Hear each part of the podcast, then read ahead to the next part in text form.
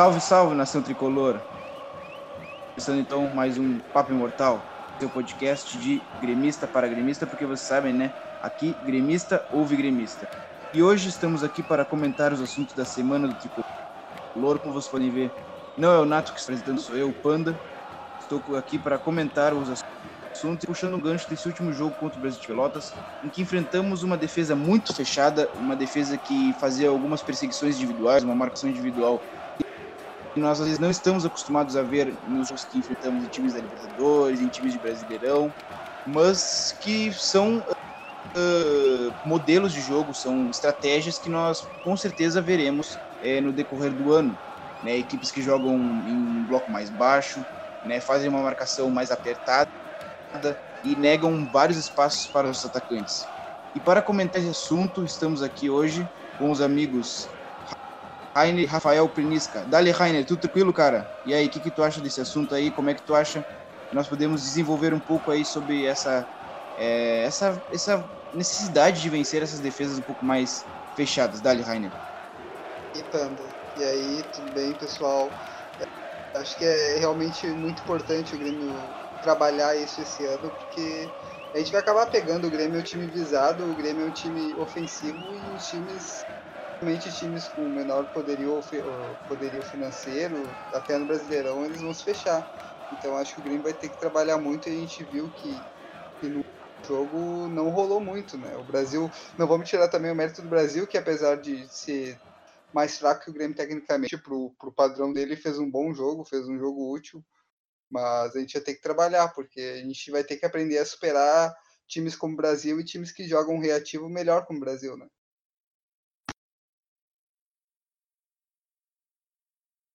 Beleza, Rainer. Isso aí. Com certeza enfrentaremos equipes que vão primar por um contra-ataque veloz né, e fechar mais espaços para os nossos atacantes. E Rafael, o que, que tu acha desse nosso assunto que comentaremos hoje no programa? Dale, Rafa. Uh, primeiramente, boa noite, galera. Boa noite, meninos. Uh, cara, eu acho um assunto muito interessante e que, querendo ou não, é uma situação que, que o, time do Grêmio vai acabar vivenciando durante todo o ano. A tendência é que, salvo exceções, o Grêmio sempre pega times que prezem por baixar o bloco e se defender. Por vezes até jogando contra a seleção, que na teoria deveriam bater de frente e, e, e atacar o Grêmio, uh, como Palmeiras, etc. Mas por característica própria, talvez eles podem querer baixar mesmo esse bloco e o Grêmio ter que conseguir saber lá em cima disso. Uh, contra o Brasil, sim, ele buscou alguns encaixes, buscou algumas situações nesse sentido que a gente não está tão acostumado a ver, mas o Grêmio vai ter que conseguir criar formas e é justamente isso que nós vamos debater um pouquinho hoje sobre essas formas do Grêmio conseguir superar essas retrancas adversárias. Beleza, Rafa, isso aí. Com certeza enfrentaremos equipes que jogam mais fechadinhas. E então acho que é importante nós falarmos das alternativas que temos para vencer é, essas equipes que fazem é, as famosas duas linhas de quatro ou duas linhas de quatro com um volante entre elas e que fecham muitos espaços para os nossos meias atacantes. E algumas alternativas já são, é, já aparecem, na verdade, né, no nosso time desde que o Renato assumiu, na verdade, desde que o Roger assumiu, já tem algumas é, nuances táticas de que de modelos de mecanismos para abrir as defesas, né, que seriam, né, a, a, a chamada em, nos analistas táticos da atualidade a amplitude e a profundidade. Rafa, eu quero que tu nos explique um pouco desse sentido né, de amplitude e profundidade, desse alargar o campo e afundar um pouco mais jogadores para prender a zaga. Eu quero que tu nos explique como é que funciona é, essa ideia do Renato, essa ideia do Grêmio, né, que já, já faz alguns anos que o nosso tricolor põe em prática. Eu quero que tu nos explique um pouco dessa vertente do modelo tático do Grêmio. Por favor, Rafa. Bom, basicamente, ele vai sempre buscar manter dois coisa que em outros anos, com, por exemplo, 2017, era o Fernandinho por um lado, por, por vezes o Ramiro fazia. Uh, esse ano, muitas vezes ele está usando os laterais. Ele faz com que os extremas fechem um pouquinho mais, alarga o campo com os laterais, para que, no momento que o Grêmio induz o adversário para um lado, ter opção de passe do outro, e justamente o adversário tem que se preocupar com essa bola invertida, para fazer com que ele não consiga fechar tanto suas linhas e ter maior facilidade na marcação. Uh, questão profundidade, sim, o Grêmio sempre prezou, principalmente agora em 2018, em 2017, pelo centroavante. 2016 era um pouquinho diferente com o Luan, coisa que até o Grêmio não, não, não, não teve condições de se impor tanto contra outras equipes. Mas em 2017 2018, sempre tinha o Barrio, sempre tinha o Jael, que faziam muito bem o pivô. Ou seja, ele encostava no zagueiro, fazia com que o zagueiro não conseguisse tirar a linha defensiva de trás, consequentemente o Grêmio ganhava ali 2, 3, 5 metros, 10 metros, por vezes, muito valiosos na hora de construir. Mas eu acredito que jogando contra equipes como o Brasil de Pelotas, talvez não seja só isso o necessário. Tem que ter um algo a mais. Tem que pensar um pouquinho mais no momento em que a gente perder essa bola. Perfeito, Rafa. E na minha visão, esse algo a mais é, podemos sintetizá-lo como o nosso jogador, o nosso craque, né? Que é o Luan, que é o nosso camisa 7, que é o nosso líder em ações ofensivas, né? É, Rainer, eu quero te pedir para tu elucidar um pouco né, da, uh, da função que o Lua tem, da importância que ele tem, né, é, principalmente jogando contra essas equipes fechadas, da movimentação que ele exerce, é, da influência, na verdade, que ele exerce, da movimentação que ele propõe à equipe. Eu quero que tu nos conte um pouco da tua visão sobre o Luan é, nesse sentido do jogo do Grêmio.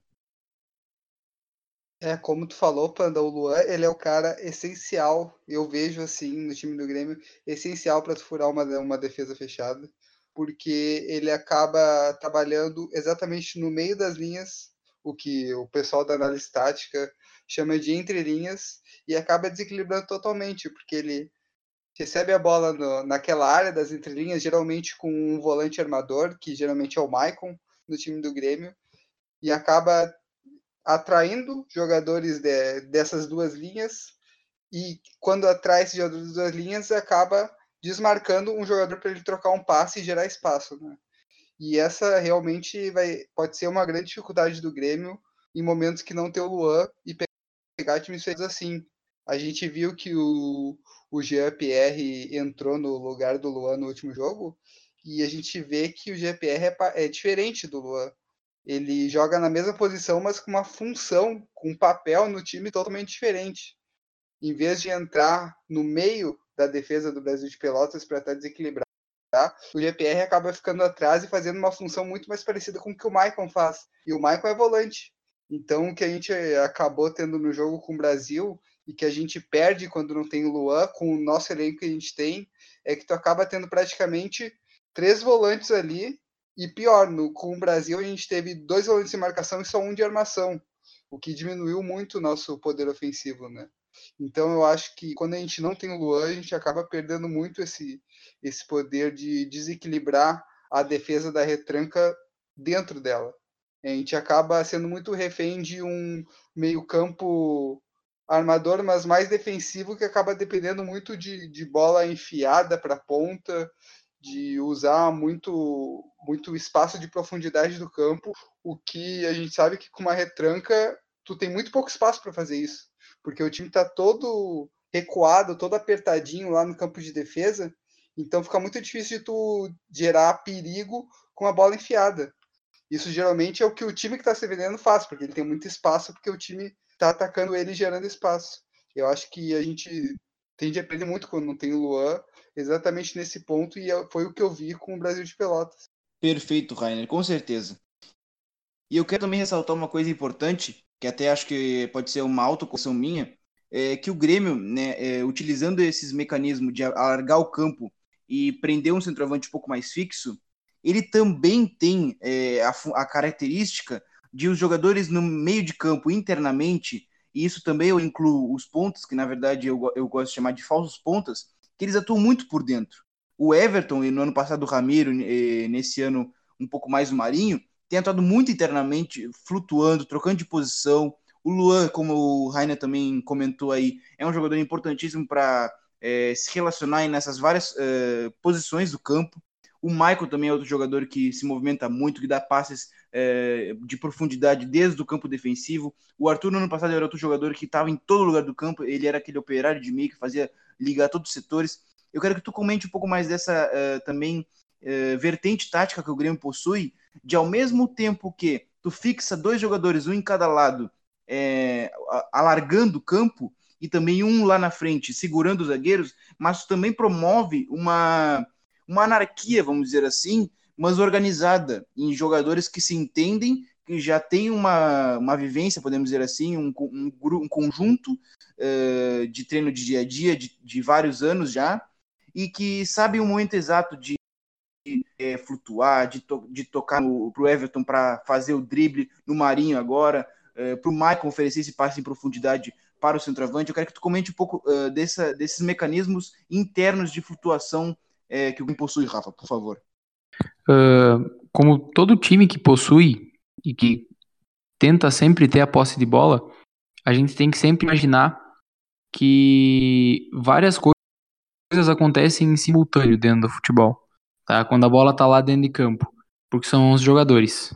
Uh, então, tu tem o cara que tá mantendo o conceito da amplitude, que é o cara que tá pisando na linha, tu tem o cara que vai afundar o teu campo, tu tem daqui a pouco o teu extremo que tá do lado, que vai cortar para dentro para induzir o lateral vir para dentro e abrir o corredor pro, pro teu lateral. Uh, então, tu tem vários atletas fazendo várias funções e cumprindo vários princípios. O Grêmio, por conseguir manter a posse de bola, consegue isso muito pelo fato de, de justamente ter muito essa mobilidade por dentro. Tá todo mundo a todo momento movimentando, e quando eu digo movimentando, não é correndo 20, 30, 40, 50 metros, mas uma linha de passe tu cria, por vezes, dando dois passes para o lado. Uh, então, os jogadores já são muito acostumados com isso, e isso se gera em treinamento. Esse tipo de padrão tu só vai conseguir se tu levar do treinamento. O jogador que não fica assistindo o jogo o jogador que vê o companheiro jogando, que lê aquilo que está acontecendo ao seu entorno e que consegue criar uma situação para o seu companheiro. Uh, então, acima de tudo, o Grêmio é muito isso. São vários conceitos dentro de um mesmo modelo. E, e todos esses conceitos vão compor este modelo Grêmio se jogar. Uh, penso eu que, que talvez seja essa uma das grandes fórmulas que o Grêmio tenha usado para conseguir obter sucesso nesse último, nesse, nesses últimos anos. É, e é muito legal isso que tu fala, Rafa, que eu acho que é o que o Renato fala sempre que ele dá as entrevistas, de que ele dá liberdade para o jogador, né? E o jeito que ele dá a entrevista dá a impressão de que ele é totalmente contra uma aplicação tática ou contra todo um pensamento racional de como construir o jogo, mas na verdade é tu ver que o jogador pode ser um pouco criativo e pode ser um pouco imprevisível se ele sair um pouquinho da função tática definida de passar a bola e tal. É tu aproveitar as características do jogador de drible, de movimentação, de criatividade de passe e botar isso no teu sistema, né? E isso eu acho que é um grande diferencial do Grêmio e que se trabalhar bem esse ano e se conseguir ter um, um meia central de mobilidade ali para desequilibrar as defesas, acho que vai ser assim que o Grêmio consegue furar, furar defesas fechadas, né? Como a do time do Brasil. Uh, no jogo, no último jogo, a gente viu isso com os pontas. A gente via o PP ou o Montoya tentando buscar jogo um pouco atrás e tentando sair um pouco do, do, da linha do campo, da linha lateral, até dando espaço para os laterais chegarem um pouco. O problema, repito, é que a gente não via um meia central para chegar ali perto deles. O passe, geralmente, em vez de vir de um volante para eles virem da ponta e ter um meia do lado deles, bem na frente do campo, era o ponta receber a bola e eles não tinham ninguém para quem passar depois. Acaba geralmente indo para um drible ou tentando botar a bola direto no Viseu e acabava tendo uma acaba tendo menos jogadores no ataque do que seria o ideal, né? Então, eu acho que isso é, é essencial, a gente montar um time que se movimenta, um time que dê um pouquinho mais de liberdade para o jogador e ter muitos jogadores em posição de ataque, né? Com o Brasil de Pelotas, a gente tinha dois volantes de marcação que ficavam muito atrás do campo, quando na verdade o Brasil não, não oferecia tanto perigo assim para ter dois volantes de marcação. As jogadas de ataque do Brasil geralmente não eram pelo meio, eram nas pontas, então não tinha muito porque ter dois jogadores defensivos no meio.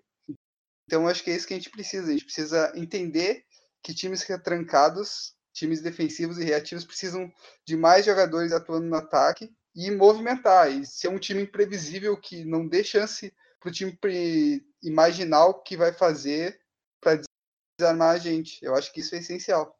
3, 2, 1. Perfeito, Rainer. E acho que tu tocou num, num assunto muito importante, que é a questão do futebol ser dos jogadores, né? O futebol é do sujeito, é do atleta, é, é da pessoa em si, né? Às vezes nós acabamos entrando muito em é, discussões táticas, às vezes, mas esquecemos um pouco também dessa visão um pouco mais humana do futebol, que é da pessoa, que é o ser humano, né?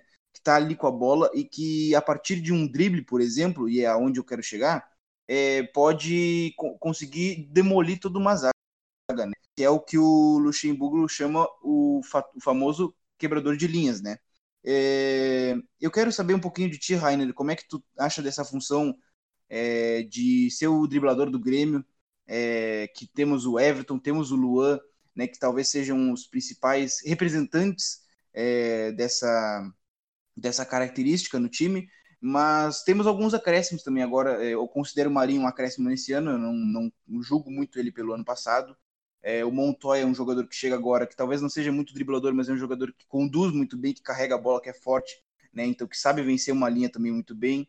Tem o Tardelli, que é outro que chega agora, que é um jogador muito veloz, muito habilidoso. O próprio Viseu também, é, no jogo contra o Brasil, é, tu se, se, via que ele em um espaço pequeno ele conseguia lidar muito bem com a pressão dos zagueiros, é, conseguia girar, fazer um drible rápido assim e já bater de frente pro gol. Então eu quero saber um pouquinho de ti, Rainer, dessa característica do drible é, do Grêmio, que é talvez a principal arma para vencer as retrancas, né, os times que jogam bem fechados. Né, eu quero saber um pouquinho de ti, por favor.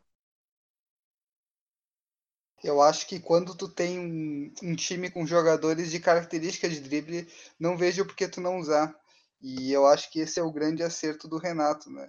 Não é questão de, de ideologia, de como construir um jogo. Ah, eu gosto de jogo com drible, eu gosto de jogo sem drible. Eu acho que se tu tem características, jogadores com poder de drible, como o Grêmio tem sobrando, tem Everton, tem PP, tem o Marinho, tem o Alisson. Se tu tem jogadores com essa, com essa característica, não tem por que tu não usar realmente. E o Renato mostra que, que isso é, é, é essencial para ter um time vencedor. Tu entender quais são as características do teu elenco e usar isso.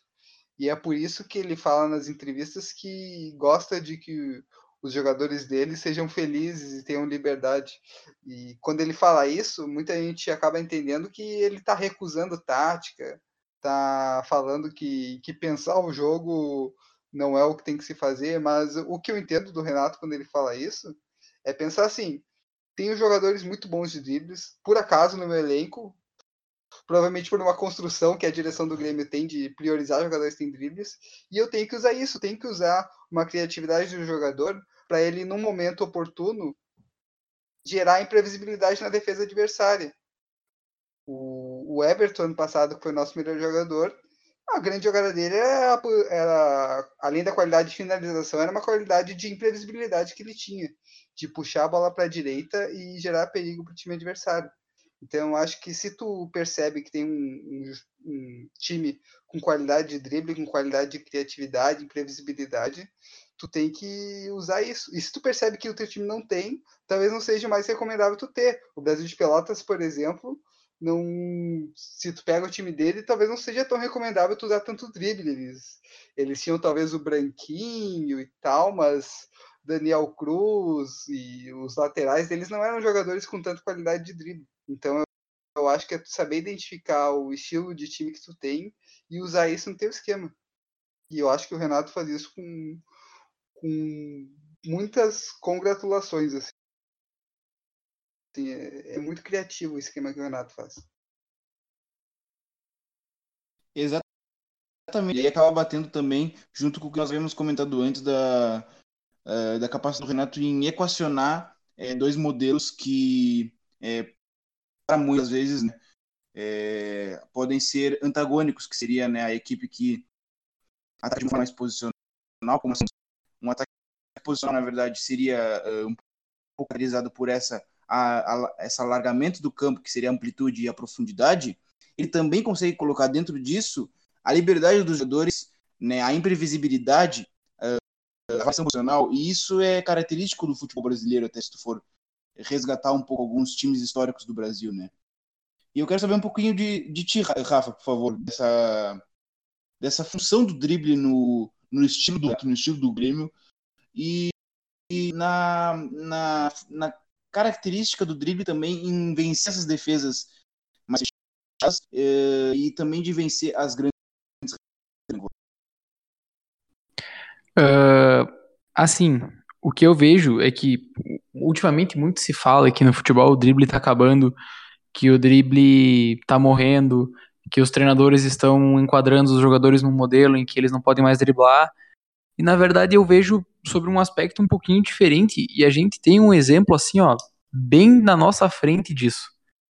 Uh, na verdade, gente, se a gente for observar, o drible antigamente não, ele, ele tá muito difícil de se dar. O, aquele drible que tu dribla o defensor e, e, e arma para bater. Porque tu tem que estar tá próximo do gol. Hoje em dia, se tu tá próximo do gol, normalmente tu vai estar tá na frente de uma linha de meio campo e uma linha de defesa. Vamos pensar o exemplo do Everton. O exemplo do Everton, se ele domina uma bola pelo lado esquerdo, dificilmente ele vai dominar no 1 um para 1 um contra o lateral. Quando domina, ele vai para dentro. Mas enfim, dificilmente. Se ele consegue fazer o primeiro drible, ele já vai ter uma cobertura muito próxima para retomar essa bola dele. Então fica muito difícil. O Everton é craque. Ele às vezes se vira, ele consegue driblar, ele consegue criar uma situação positiva lá pelo lado dele. Mas ele é muito fora da curva. O que que eu vejo? É que na verdade o drible só mudou de lugar. E aí eu trago o exemplo do Arthur, que é esse exemplo que estava bem na nossa cara na final da Libertadores. Não só na final da Libertadores, mas enfim, ali é, o, é, ali é o cúmulo do absurdo que ele fez. Ele driblava na frente da área do Grêmio. Por quê? Porque era onde tinha espaço. Era onde os caras vinham encaixar nele, onde os caras vinham marcar ele no um para um. O drible só mudou de nome e endereço. Agora é do volante e é feito um pouquinho mais atrás. Uh, para conseguir, no momento de uma pressão um pouquinho mais alta, tu já gerar uma superioridade para ter uma saída mais acelerada. Uh, porque realmente ficou muito difícil. Tu pega uma retranca como a do Brasil fez domingo, tu não vai conseguir entrar nela driblando. Vai ser muito difícil. E aí, a gente chega nesse, nesse assunto. Então, como é que eu vou quebrar uma retranca uh, se os caras não sobem um pouquinho para me marcar lá na frente e para mim dar esse primeiro drible? No meu ponto de vista, eu acho que em jogos como esse é extremamente importante, e os números do futebol como um todo mostram isso, que em torno de 70%, 70% a 80% dos gols saem no momento em que a bola é recuperada no terço final. Então, num jogo onde tu tem uma equipe que está extremamente retrancada, em algum momento ela vai querer sair jogando. Ela vai recuperar a bola de ti e vai querer te contra-atacar. Porque é por isso que ela tá ali. Ela tá por essa bola. E aí, vai de tu ter um modelo muito sistematizado e de um modelo muito organizado, onde tu consiga uh, perder essa bola, ter uma reação a essa pressão muito, muito rápida, tu já consiga pressionar essa, essa, essa bola e conseguir para conseguir gerar uma situação de êxito rapidamente após a perda, porque o time adversário estava fechado, recuperou. Ele, no momento que recupera, ele vai abrir para tentar jogar. E aí, nesse segundo é onde tu vai tentar criar uma situação positiva para o teu ataque. Um exemplo que eu gosto muito de citar é do Racing, do Eduardo Cudê, que era técnico do Rosário Central que eliminou o Grêmio. O Racing tem uma pressão pós-perda muito grande. Jogou contra o Corinthians semana passada. O Rosário Central dele, por exemplo, do Eduardo Cudê, uh, chegava a ter um REC 5, que é de 13%, ou seja, 13% das bolas que ele recuperava era em menos de 5 segundos. A pressão pós-perda dele era muito grande e criava muitas situações nesse sentido. Então eu vejo que é muito por aí uh, para se criar essa a situação de tu conseguir furar uma retranca tão fechada como foi a do Brasil no domingo. Rafa, desculpe te interromper, mas outro exemplo também que nós podemos citar é o Liverpool, né, que talvez seja a equipe que mais tenha é, é, colocado em prática essa questão da pressão pós-perda, da pressão em campo alto e, talvez defender com menos com menos defensores, né? Utilizar deixar talvez os atacantes para uma situação mais de contragolpes. Não sei se tu enxerga assim dessa forma também. É que, na verdade, o, o Liverpool, sim, o Liverpool é o, é o expoente disso.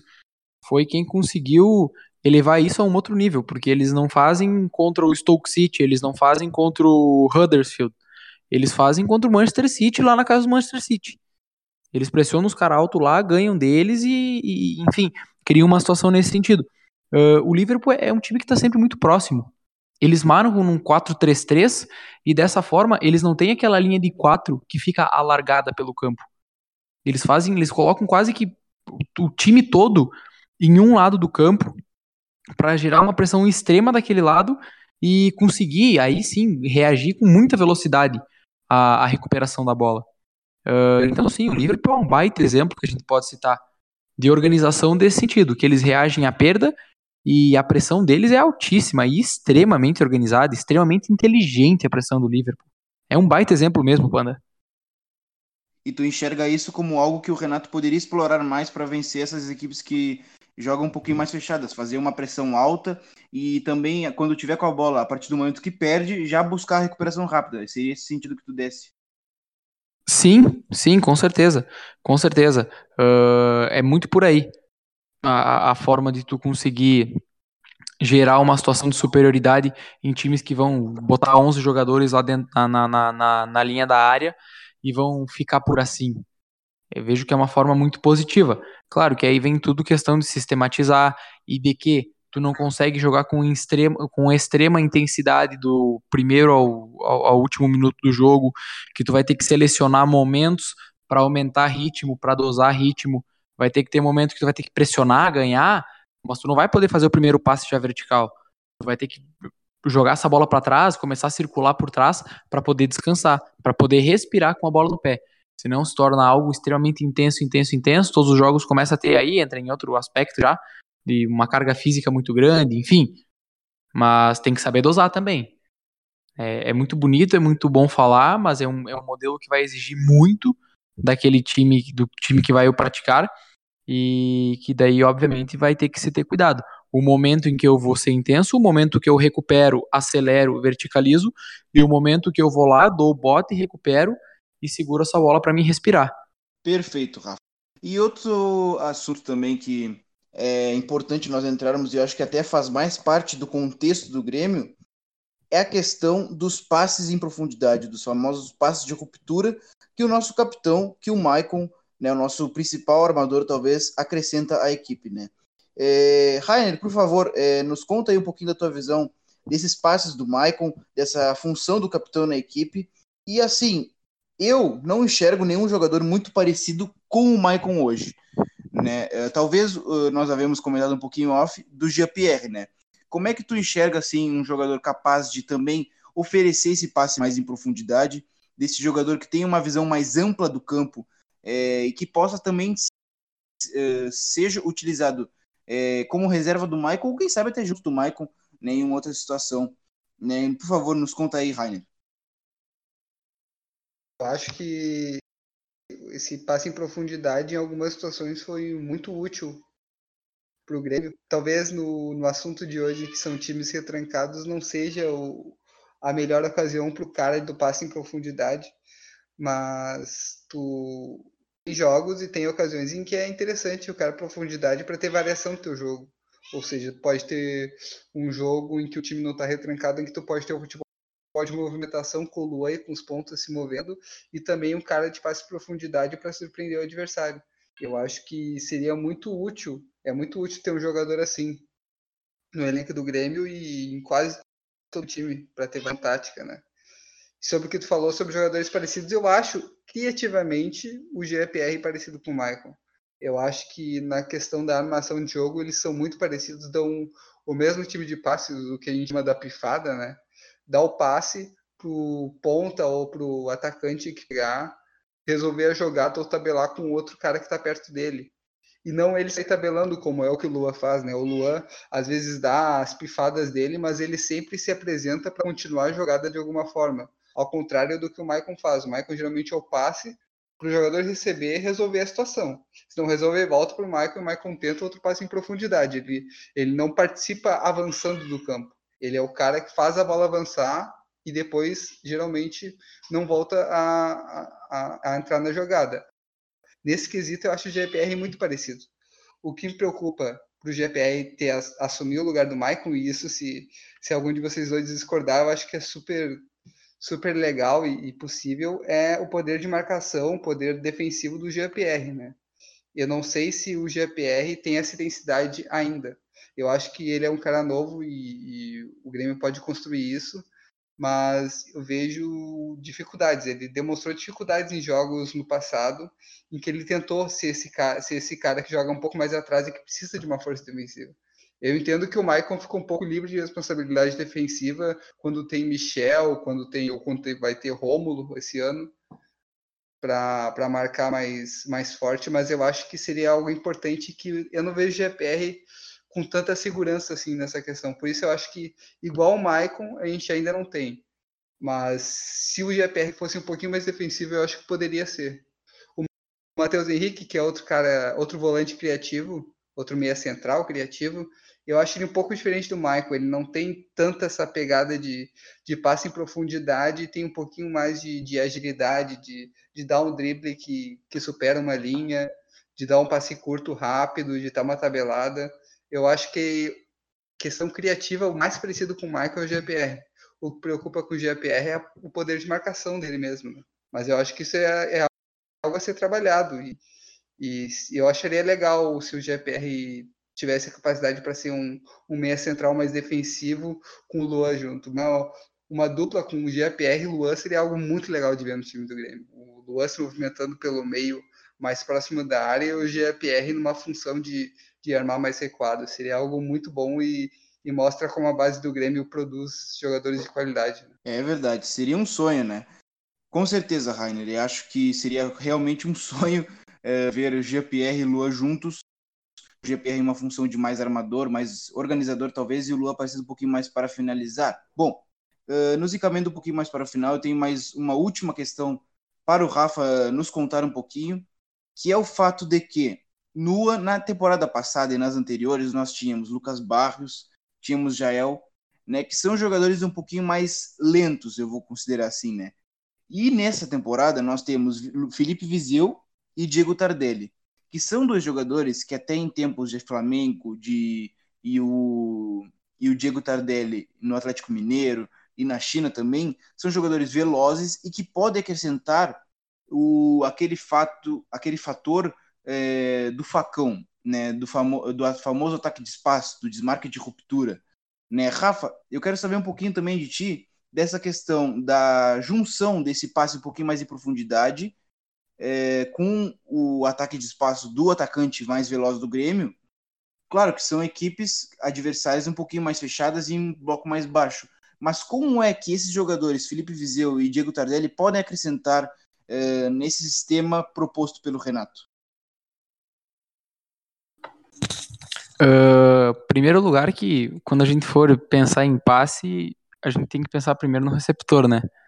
Porque quem cria o passe é quem recebe se eu não movimentar, se eu não criar uma situação para meu companheiro me der o passe, eu posso jogar com o Maicon, que ele não vai me achar dentro de campo.